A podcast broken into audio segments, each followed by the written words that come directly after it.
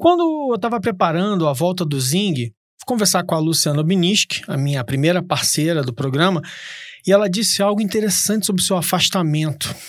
Primeiro, ela quis sair porque ia ter neném. Depois ela não voltou porque tinha outras atribuições e também porque, como mãe, ela disse que não estava consumindo cultura pop o suficiente.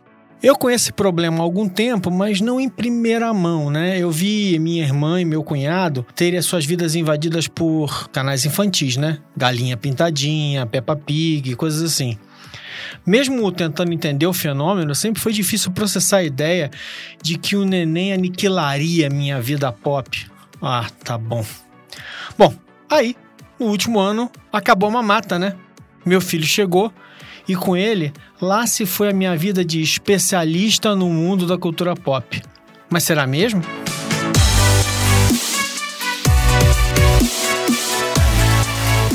Olá, eu sou Alexandre Maron e esse é o Nota Pessoal, o experimento diário do Zing Verso. Será mesmo que a vida de amante da cultura pop acaba? O que, que você acha, hein? Ou então a nossa percepção da cultura pop é que precisa ser atualizada? Porque a verdade é que eu entrei em contato com um segmento que eu ignorava completamente.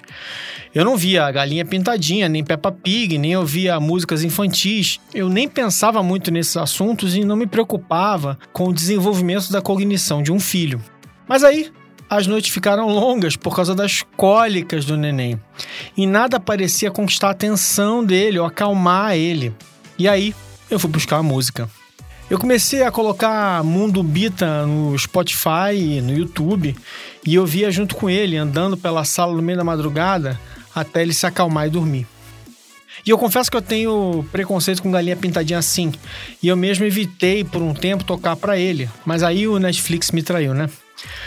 Eu tocava Mundo Bita no Netflix, na minha televisão, e logo fiquei impressionado com a atenção do meu filhote, né? Aí um dia uma outra pessoa, que eu não sei sinceramente se foi um dos avós ou das avós e tal, colocou galinha pintadinha, porque o Netflix tem aquela mania de oferecer alguma outra coisa quando acaba um programa, né? Aí veio aquele galinha pintadinha com um botãozinho maroto assistir, alguém disse sim, e meu filho foi sequestrado pela magia da galinha que tem um monte de pintinha, a pena azulzinha, a crista vermelhinha e a perna amarelinha. Não tem volta.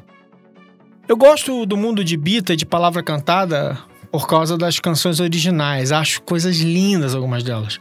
Não gosto do reaproveitamento de canções de domínio público que são a marca registrada da galinha pintadinha, mesmo que eles façam modificações e tal. Mas dane-se, como eu vi muitas mães amigas minhas dizendo, se acalmar a criança pode ser até música de flauta peruana. Hum. Né. Não. Música de flauta peruana, não. Peguei pesado. Ah, e eu odeio, odeio mesmo os canais estrangeiros com os dubladores que cantam as músicas como se fossem robôs. Ugh. As pessoas dublam as músicas, mas não traduzem nomes de personagens, e aí fica uma confusão de sonoridade.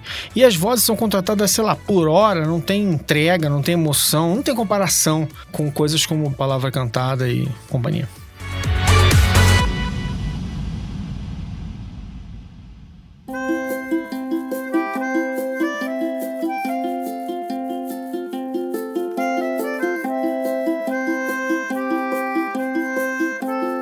Fato é que nunca houve tanto conteúdo legal para mostrar para o seu filho.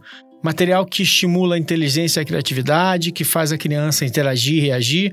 E não estou dizendo isso lendo alguma propaganda de algum desses produtos infantis, não. Eu estou falando de neurociência. Esses conteúdos são estímulos, as crianças aprendem o som de palavras, elas dançam, elas brincam. Até os programas ruins são estimulantes da cognição. Ou melhor, são preferíveis a nada desde que não seja alguma coisa barulhenta demais ou que apresente comportamentos violentos ou estimule elas de forma exagerada, sei lá. E mais ainda, elas vivem hoje em um mundo que tenta limpar as músicas do passado, né? Um bom exemplo é Atirei o Pau no Gato. Tem um monte de gente que se revolta com isso porque a música agora fala não atire o pau no gato. Tô. Afinal, as pessoas dizem, né, ouviram essa música na infância, estamos todos aqui super normais. Claro, né? Basta ver a quantidade de animais abandonados e maltratados que a gente encontra por aí o tempo todo.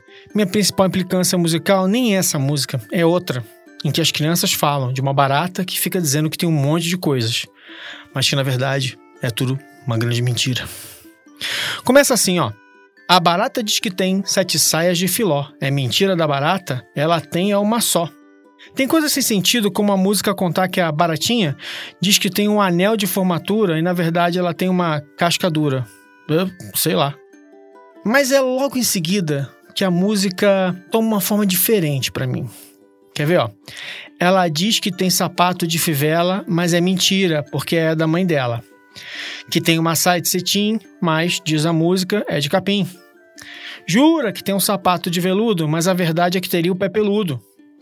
Ou então, sete saias de balão, ela não tem dinheiro nem para sabão. E no final, ela afirma que viaja de avião, mas a verdade é que ela só anda de busão.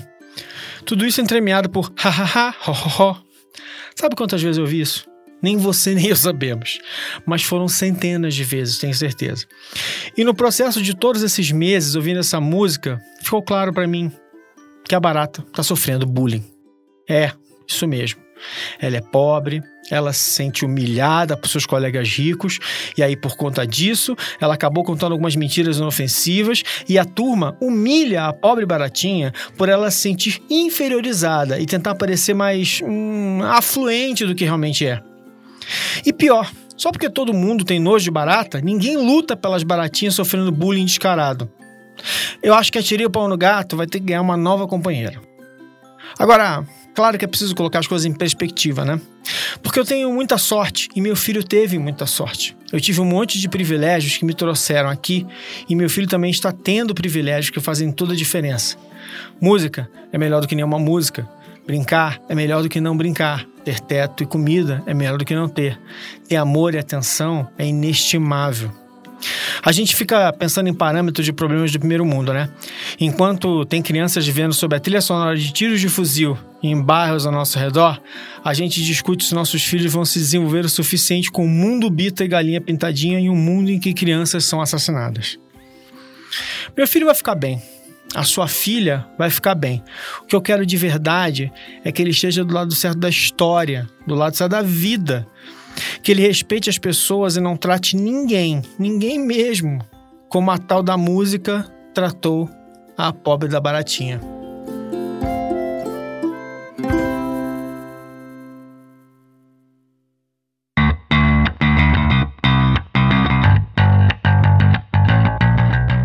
O Zing Nota Pessoal é um programa gravado no estúdio do Inova Bra Habitat, produzido pela Ampere e faz parte da família B9 de podcasts. O programa foi escrito, editado e apresentado por Alexandre Maron. Não deixe de assinar o Zing no seu app de podcast favorito.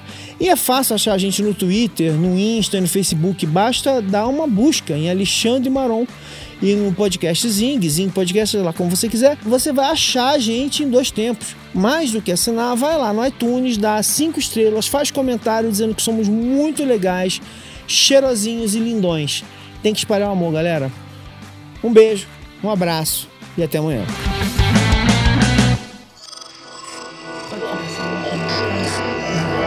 Esse podcast é, é apresentado por b9.com.br.